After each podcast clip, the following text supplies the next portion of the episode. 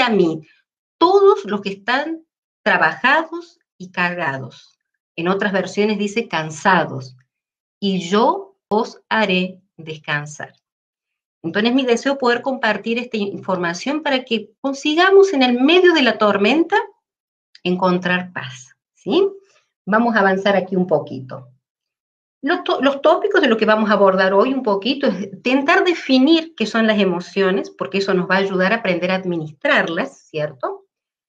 Eh, la diferencia entre las emociones y los sentimientos, que muchas personas no consiguen diferenciarlas, la inteligencia emocional y la inteligencia espiritual, y ahí vamos a ver la conexión que existe entre ambas, cómo construimos nuestras emociones, la espiritualidad y la resiliencia, es una palabra que está muy eh, en moda, podríamos decir, ¿sí? Eh, primero vamos a definir las emociones. Las emociones o, la emoción se considera como un conjunto de respuestas neuroquímicas y hormonales. Es un proceso eh, fisiológico, psicofisiológico, ¿sí? Que, permiten al organismo reaccionar frente a una situación externa, de acuerdo a como yo la interpreto, ¿cierto? Entonces, podríamos decir que las emociones eh, forman parte de lo que son las reacciones. Existen eh, sobre el estudio de las emociones lo que son las emociones primarias y secundarias, que las voy a mencionar de manera rápida, más es importante tener este concepto en claro, ¿sí? Eh, los estudiosos que no tienen una base eh, cristocéntrica en el estudio, las separan entre emociones primarias y emociones secundarias. Primarias son aquellas que surgen de manera eh, natural, ya nacemos con esa predisposición y nos ayudan a sobrevivir. Por ejemplo, el bebé cuando nace, él tiene miedo a la sensación de caer, entonces, si tú seguras un bebé un poquito y lo sueltas un poquito, él va a llorar porque tiene miedo, o sea, una reacción natural, ¿sí? Y el lloro nos puede alertar de que el bebé está precisando de una ayuda, ¿sí? Entre las emociones primarias, ellas surgen muy repentinamente, por muy intensas, menciono solo algunos para tener conocimiento. Tenemos la alegría, el enfado, el miedo, la tristeza, el asco, Ahí hay algunas divergencias entre algunos estudiosos si entra el asco en una emoción primaria o secundaria. Más veamos cuáles son las secundarias. Cuando las emociones básicas se combinan entre sí, o sea, por eso se las llama de secundarias o más complejas, comienzan a surgir eh, emociones más complejas de ser administradas y que están relacionados a mi interpretación y conocimiento del medio social. Por ejemplo, la vergüenza la culpa o el orgullo, eh, no son emociones que ya, ya son natas del ser humano, son desarrolladas en el proceso de la sociabilización. Comienza en el hogar, después viene la escuela, después vienen los amigos y el joven entra a tener su libertad en la sociedad y a desarrollar y administrar correctamente o incorrectamente estas emociones. Ahora surge una pregunta. Si estas son las emociones cuáles son los sentimientos. Vamos a avanzar un poquito. Me gusta hacer las definiciones de los términos para que podamos al final, eh, les voy a pasar algunas técnicas básicas, elementales, fáciles, más muy importantes y trascendentes en nuestra salud emocional y espiritual. ¿sí? Las emociones están ligadas, es como si fuesen dos caras de la misma moneda, más son cosas diferentes. Veamos las cuatro principales diferencias entre emociones y sentimientos. Las emociones son transitorias y con una intensidad mayor. Se acontecen de repente, más son eh, con intensidad mucho fuerte, más así como ellas vienen, ellas se van, aparecen rápido, son inconscientes. Nosotros no procesamos eh, conscientemente, no tenemos conocimiento ni procesamos alguna información antes de que ellas aparezcan. Un ejemplo práctico. Estás sentado, concentrado ahí en un estudio y de repente viene alguien para jugar contigo y te hace un boom y nosotros saltamos. Es una reacción inconsciente, ¿sí? Las emociones aparecen primero, antes que los sentimientos, ¿sí? Y son reacciones, como habíamos mencionado anteriormente, psicofisiológicas. Los sentimientos es un proceso de larga duración y son más complejos. Duran más tiempo, son más lentos y más consistentes y aparecen después de la emoción, como una consecuencia.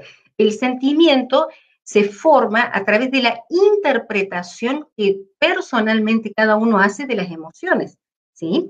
Entonces, por ejemplo, eh, yo puedo tener eh, rabia, ¿sí? La rabia va a desencadenar un sentimiento que sería el enojo. La rabia es una, emoción rápida. El enojo, yo ya lo proceso, ya hay un por qué yo estoy enojado, estoy consciente, ¿sí? Y se prolonga por más tiempo. Tú no estás enojado en un minuto y de aquí a cinco minutos ya no te enojas más, ¿cierto? Avancemos un poquito en esta parte teórica para entrar en la práctica, ¿sí? Otro término que quiero definir, inteligencia espiritual e inteligencia emocional. ¿Qué es la inteligencia espiritual? Eh, dentro del contexto cristiano, y se la puede definir como la capacidad de avaliar e interpretar las situaciones del entorno desde una perspectiva trascendente, desde la cosmovisión cristiana en el caso. ¿sí? Entonces, esa sería la inteligencia espiritual.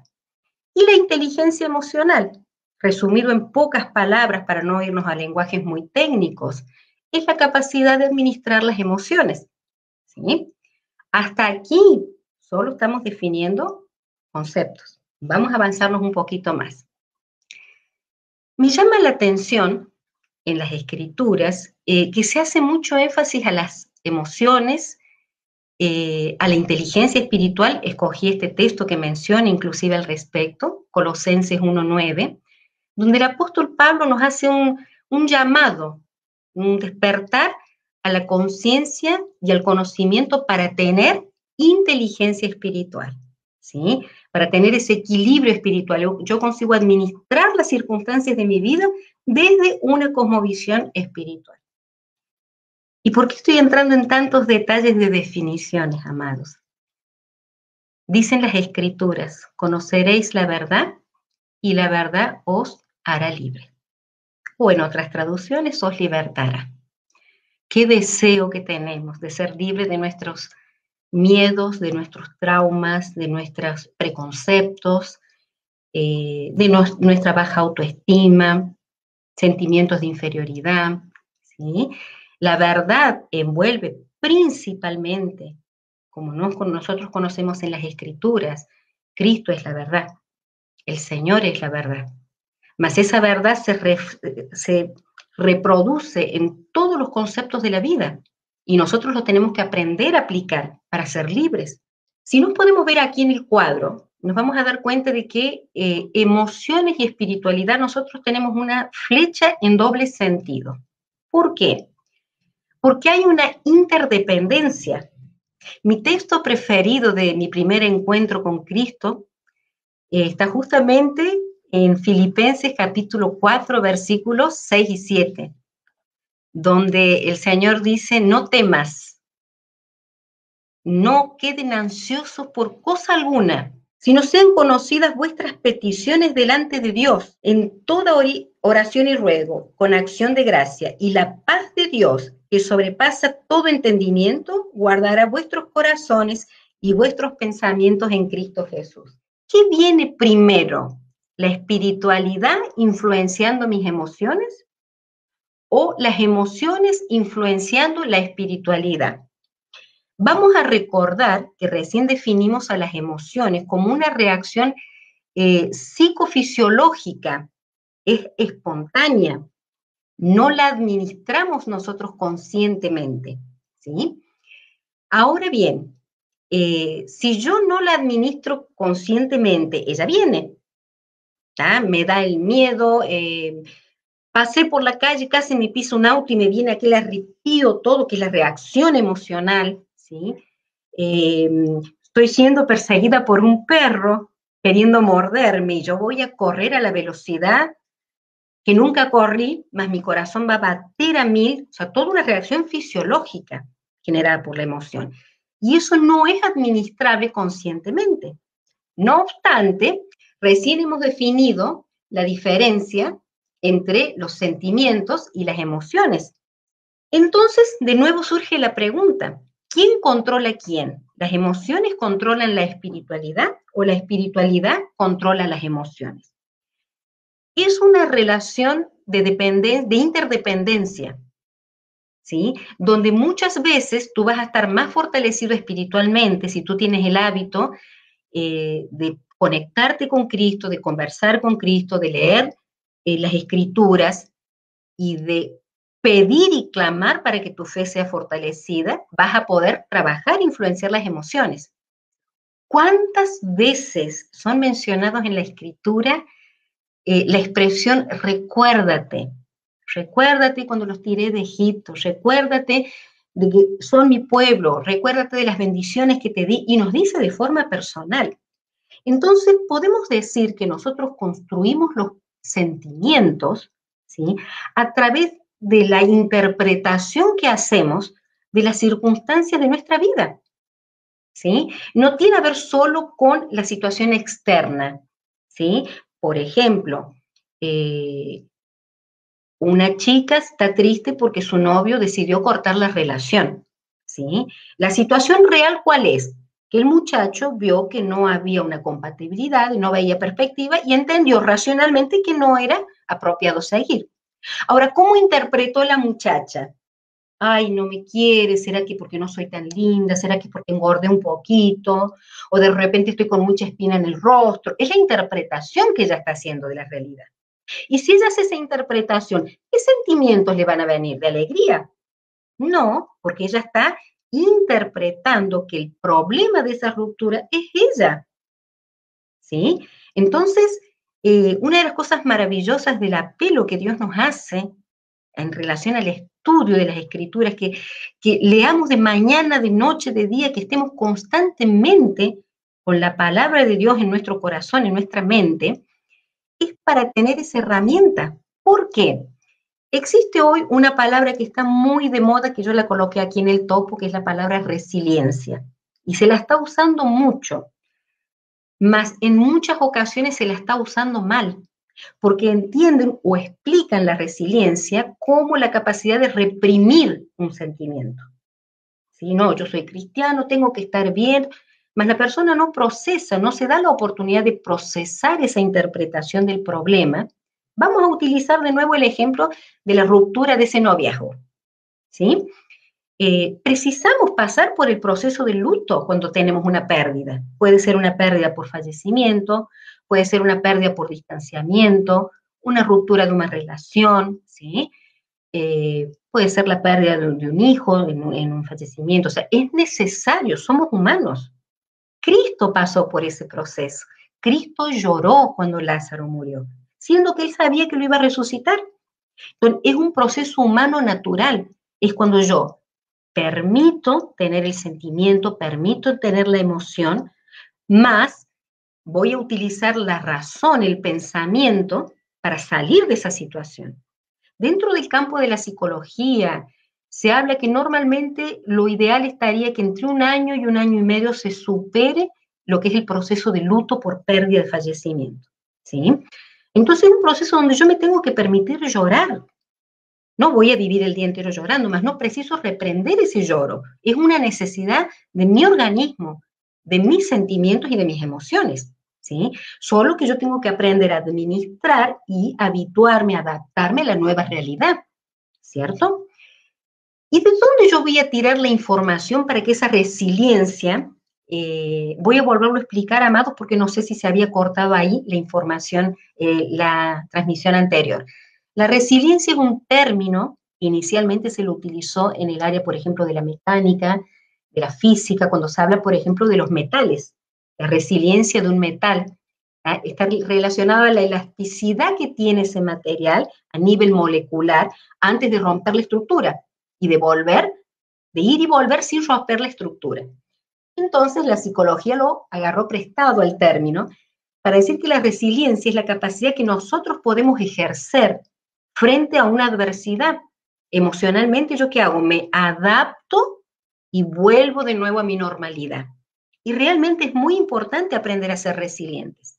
Mas recuerden, la resiliencia implica en procesar la información que me está generando la sensación de angustia, el sentimiento negativo. No simplemente decir, no, yo tengo que estar bien, porque ahí estaríamos hablando de la psicología del positivismo.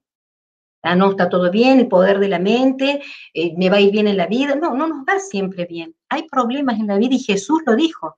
En el mundo tendréis aflicciones, mas confíen porque yo vencí el mundo, dice nuestro Señor Jesús. ¿sí?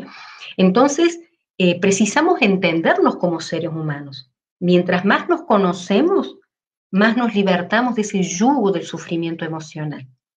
Leíamos ahora poco, conoceréis la verdad y la verdad vos libertará. ¿Sí? Entonces, la resiliencia es una herramienta que yo puedo aprender. Hay personas que son resilientes por naturaleza, no es la mayoría. Entonces es cuando aprendemos a que racionalizar el problema dentro de la información que yo ya tengo, vamos a pasar al próximo slide, en mi pensamiento, más cómo construyo ese pensamiento. Ya llegamos al próximo slide. La resiliencia va a buscar información, la va a organizar, la va a procesar y me va a ayudar a desenvolver un sentimiento, una emoción diferente. ¿Cierto? Si yo tengo un sentimiento diferente, mi actitud frente al problema, mi comportamiento también va a ser diferente, ¿cierto? ¿Cómo construimos los pensamientos? Eh, toda idea que viene a nuestra mente, sea ella positiva, negativa, usando los dos extremos, porque hay pensamientos que no son ni positivos ni negativos, ¿sí? Eh, van a surgir de toda la información que yo ya tengo en mi mente. Yo no voy a conseguir idealizar algo que yo nunca vi, que nunca leí, que no conocí. Solamente nuestro Creador puede hacer eso, porque Él es Dios y Él es omnipotente y todopoderoso. Mas cualquier cosa que yo venga a mencionar, que forme parte de mi lenguaje, que forme parte de mi estructura mental, está hecha con información que yo ya tengo en mi mente. Y aquí se nos comienza a clarear un poquito el panorama. ¿Por qué? Vuelvo al slide anterior.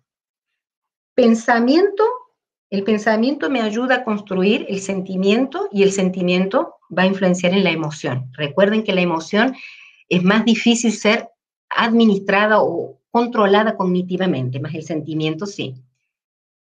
Y el sentimiento me va a dar la actitud y la postura frente al problema. Volviendo un poquito más, ahora sí vemos la interrelación, ¿sí? La resiliencia va a buscar información en el pensamiento.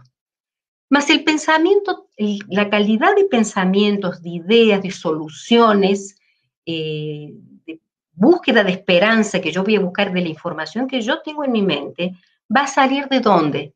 De mi espiritualidad. Y ahí es donde se arma el círculo de interdependencia. O sea, si yo nunca leí la Biblia y a mí me acontece algo, eh, yo voy a justificar naturalmente ese algo que me pasó de acuerdo a mis creencias. Y mis creencias están fundamentadas en la información y en la cosmovisión que yo tengo. Entonces, si yo me imagino, vamos a hablar de Mercedes 28 años atrás, cuando yo todavía no conocía al Señor Jesús. Yo tuve algunas experiencias y yo pensaba así, bueno, cuando me iba bien en algunas cosas. Es el poder de la mente, ordenando las cosas para que la situación se dé. Porque mi cosmovisión en aquella época era que el ser humano que se esforzaba, se concentraba, leía mucho, tenía mucha información, tenía una capacidad inclusive trascendental de la mente poder influenciar otra mente. Eran mis creencias de la época. Nada a ver con lo que nos dice y nos enseña Jesús.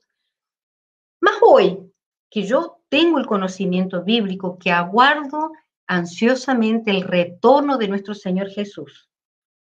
Y yo paso por una situación difícil, de pérdida.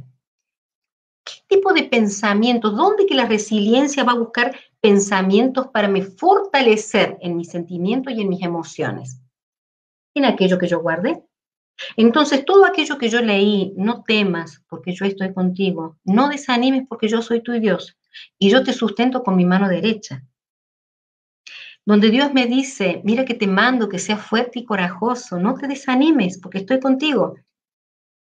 Y todas las promesas maravillosas que tenemos no están en la Biblia escritas por acaso, son mensajes que Dios nos ha dejado para que nos sirvan de guía para pasar por la etapa que nos toca en esta vida, hasta Jesús volver. ¿sí? Entonces vamos a ver cómo la espiritualidad nutre los pensamientos en la dirección de mi cosmovisión, de que todo lo que acontece coopera para bien de aquellos que aman a Dios. ¿sí? En estos días hacía una reflexión con mi esposo Hemos tenido muchas pérdidas aquí en la iglesia, lamentablemente con esta cuestión de COVID, pérdida de personas jóvenes, hemos perdido muchos pastores aquí en la, en la asociación en la región de San Pablo, gente joven, gente más experiente. Y yo conversando con mi esposo dije, amor, si para nosotros que tenemos esa esperanza nos da esa tristeza de saber que hasta que Jesús nos retorne, no lo vamos a volver a ver, no vamos a ver más esas personas. Imagina para la persona que no tiene ninguna expectativa de si hay un Dios todopoderoso, si va a ver alguna vez de nuevo a aquella persona que ama. Debe ser realmente desesperadoras, amados. Y por ese motivo, en situaciones como estas, estamos acompañando, viendo en los noticiarios, por ejemplo, de personas muy instruidas muy capacitadas, gabaritadas en su formación académica, más que no tienen una visión espiritual, eh, médicos, profesionales de alto nivel, que se han tirado la vida. Porque no hay una esperanza, no hay en qué apoyarse. Entonces, miren cómo es importante, cómo es importante cuando Jesús nos habla al respecto, ¿no? De nutrir, de estar ligados en constante comunión con las escrituras, porque es el hablar de Dios para con nosotros. Si yo tengo eso en mí, si yo lo leo, lo guardo, lo hago real en mi vida, ¿sí? Yo voy a tener la capacidad de que mi espiritualidad influencie mi estado emocional, mis sentimientos, que es la, la parte final de la cadena. Ahora, si yo estoy en un cuadro, por ejemplo, de ansiedad, en, el cuadro de ansiedad no conseguimos administrar las emociones. Es una de las definiciones de la ansiedad, es la incapacidad de administrar las emociones y los sentimientos. Entonces, eh, no entre en angustia, amado, si usted está en ese cuadro. Yo ya tuve depresión. Y cuando gente está en ese cuadro, tiene la sensación de que oramos y la oración no pasa del techo. O como recientemente hablando con una menina que me toca acompañar, jovencita de 20 años, ella me dice, Mercedes, yo sé que Jesús existe, yo creo en todo, mas siento que Dios no me ama.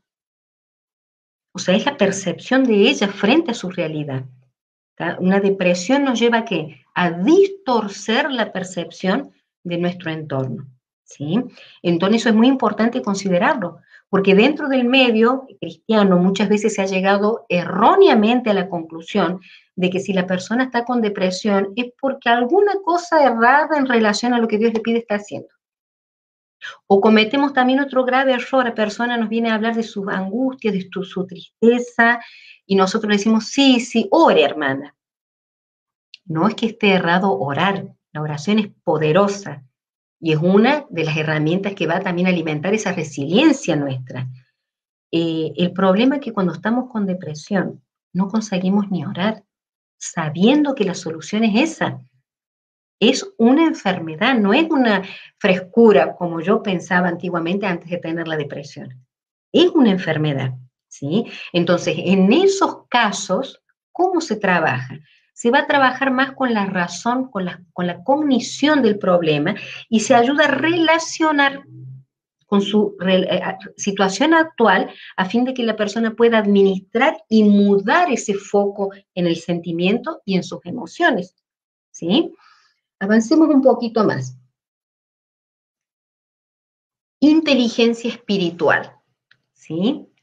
Por lo demás, hermanos, todo lo que es verdadero, todo lo que es honesto, todo lo que es justo, todo lo que es puro, todo lo que es amable y todo lo que es de buen nombre, si hay virtud alguna, si hay algo digno de alabanza en esto, pensad. ¿sí? Eh, qué tremendo, amados. Esta es la base.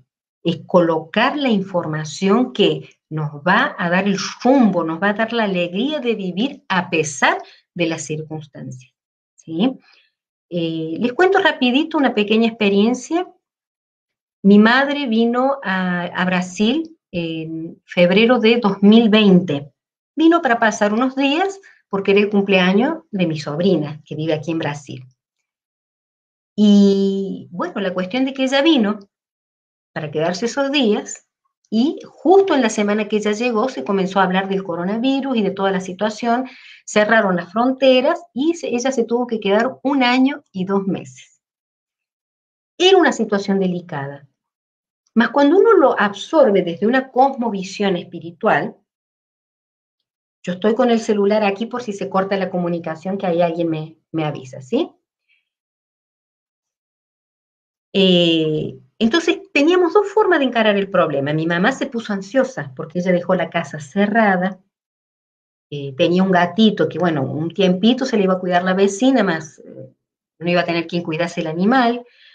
Eh, mi mamá con sus situaciones de salud, toma remedios, todos aquí, no, no tenía cómo pasar por el plano público porque no tenía documento brasilero, y fue interesante porque yo le decía así, mami, a pesar de no haber sido una situación planeada, yo siento la mano de Dios, porque uno interpreta ese, ese problema desde la cosmovisión cristiana. ¿Qué hay aquí en tu mente? ¿Qué predomina en tus pensamientos? ¿Cómo nutres tu mente? ¿Qué lees? ¿Qué ves? ¿Cuánto tiempo?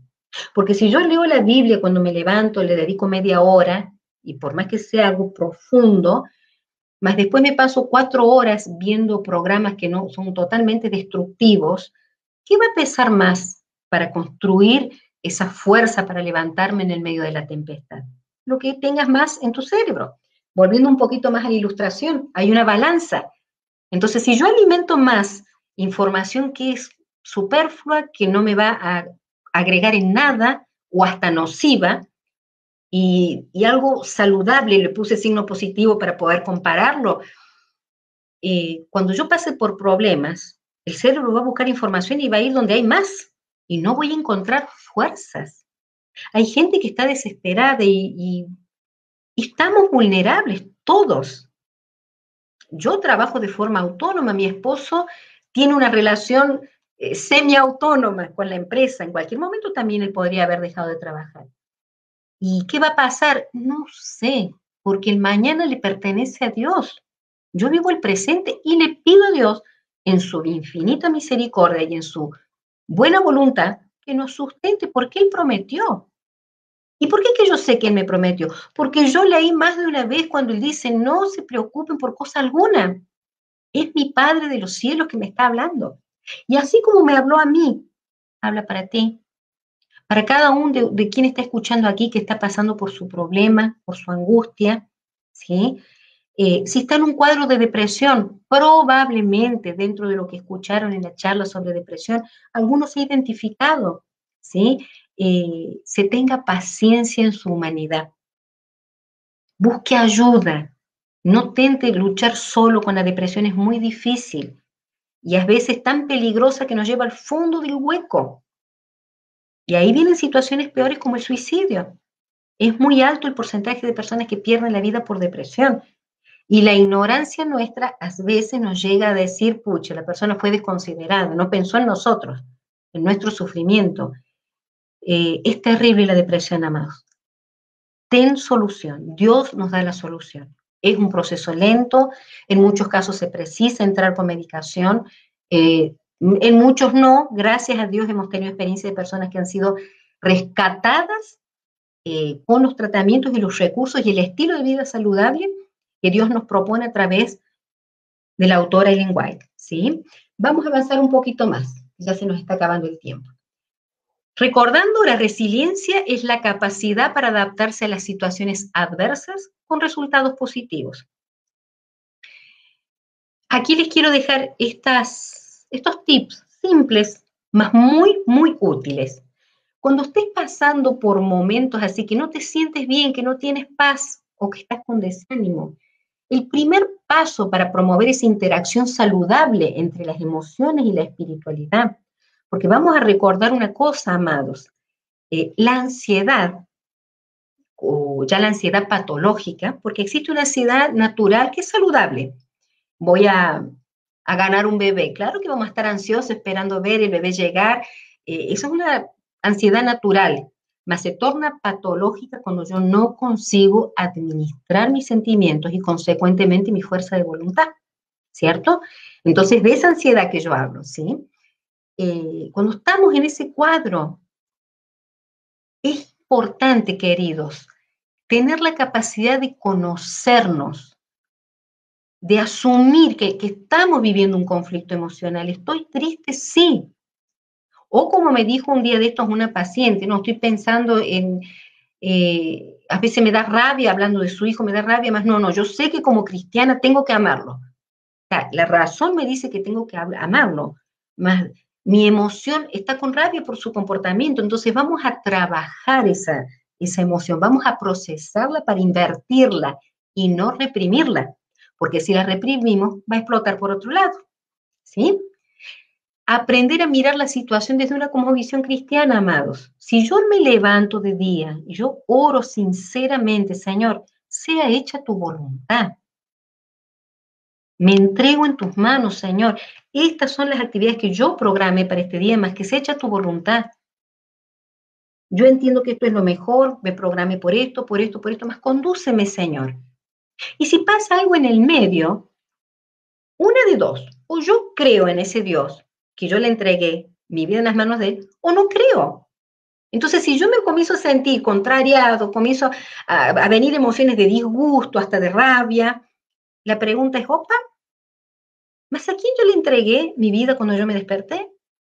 Y todos estos años que yo vengo orando para que Dios conduzca mi vida, entonces son herramientas, es aprender a racionalizar, aprender a autocuestionarse, no a culparse, ¿cierto? Es aprender a cuestionarse y asumir, sí, estoy con rabia, estoy eh, dolorida emocionalmente, estoy enojada, como me decía también una paciente un tiempito atrás que perdió su hija, estoy enojada con Dios. Yo pasé esa experiencia, amados. Yo tenía el, el grande sueño de construir una familia con tres hijos. Dios maravilloso me permitió construir una familia linda, linda. Un esposo que solamente puede haber sido enviado por Dios. Compañero, amigo, paciente, ayudador, eh, todos los elogios para mi esposo. Y nos dio una hija maravillosa, una niña buena, obediente, tiene su personalidad, es un dulce, es cariñosa. Más ainda yo me sentía con el vacío porque yo no pude tener más hijos. Tuve algunas pérdidas eh, de embarazos y hubo una época en que yo me enojé con Dios. Me enojé, no conseguía hablar con Él. Y lo más curioso es de que yo hablaba medio como si yo estuviese así hablando de lado, Señor, bendice a mi hija, bendice a mi esposo, más no quiero hablar con vos, estoy enojada. Yo preciso asumir el sentimiento, no faltando el respeto a Dios, amados. Mas Dios nos conoce, yo no voy a esconder de, de Dios mis sentimientos, mis emociones. Entonces, cuando yo reconozco que estoy enojada, después de un tiempo porque me costaba, dije, Señor, me ayuda porque estoy enojada. Tengo la sensación que te voy a pedir algo que no me lo vas a dar. Entonces me ayuda a restaurar esa fe genuina que yo siempre tuve de ti. ¿Sí? Entonces ese autocuestionamiento es importante. No nos eludamos. Podemos engañar a los otros, más a nosotros y a Dios no lo vamos a engañar. ¿Sí? Entonces, hágase esas preguntas. ¿Por qué me siento así? ¿Por qué me siento inferior? ¿Cuáles son los parámetros? Si Dios me dice que yo soy una princesa de su reino, Sí, tal vez no tenga la belleza de aquellas personas que me colocan los medios sociales, el Hollywood y todo eso más. Tengo mi encanto. Todos tenemos eso, amado. Todos tenemos algo eh, único, especial que Dios nos hizo y tenemos que aprender a, apreciarnos en nuestra belleza, tanto interna cuanto externa. ¿sí? ¿Cuál es mi percepción de la realidad? ¿Cuáles son los parámetros para yo me sentir así?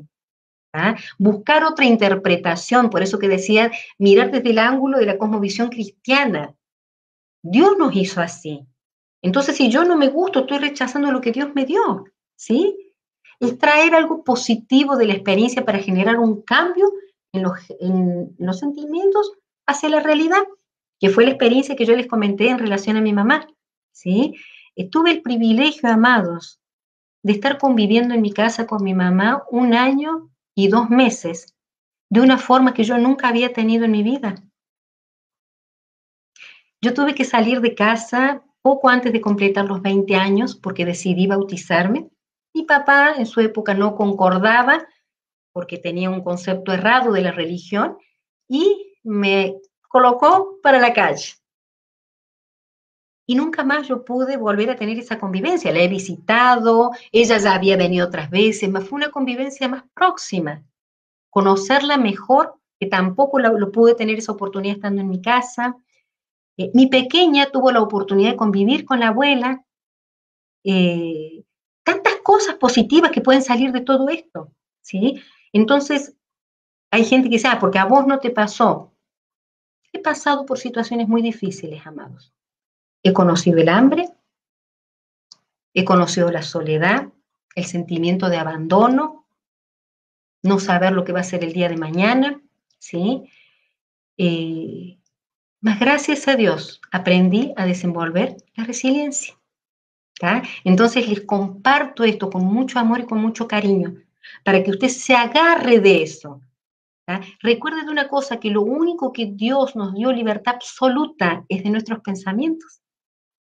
El enemigo no puede entrar en nuestros pensamientos, él nos larga los dardos.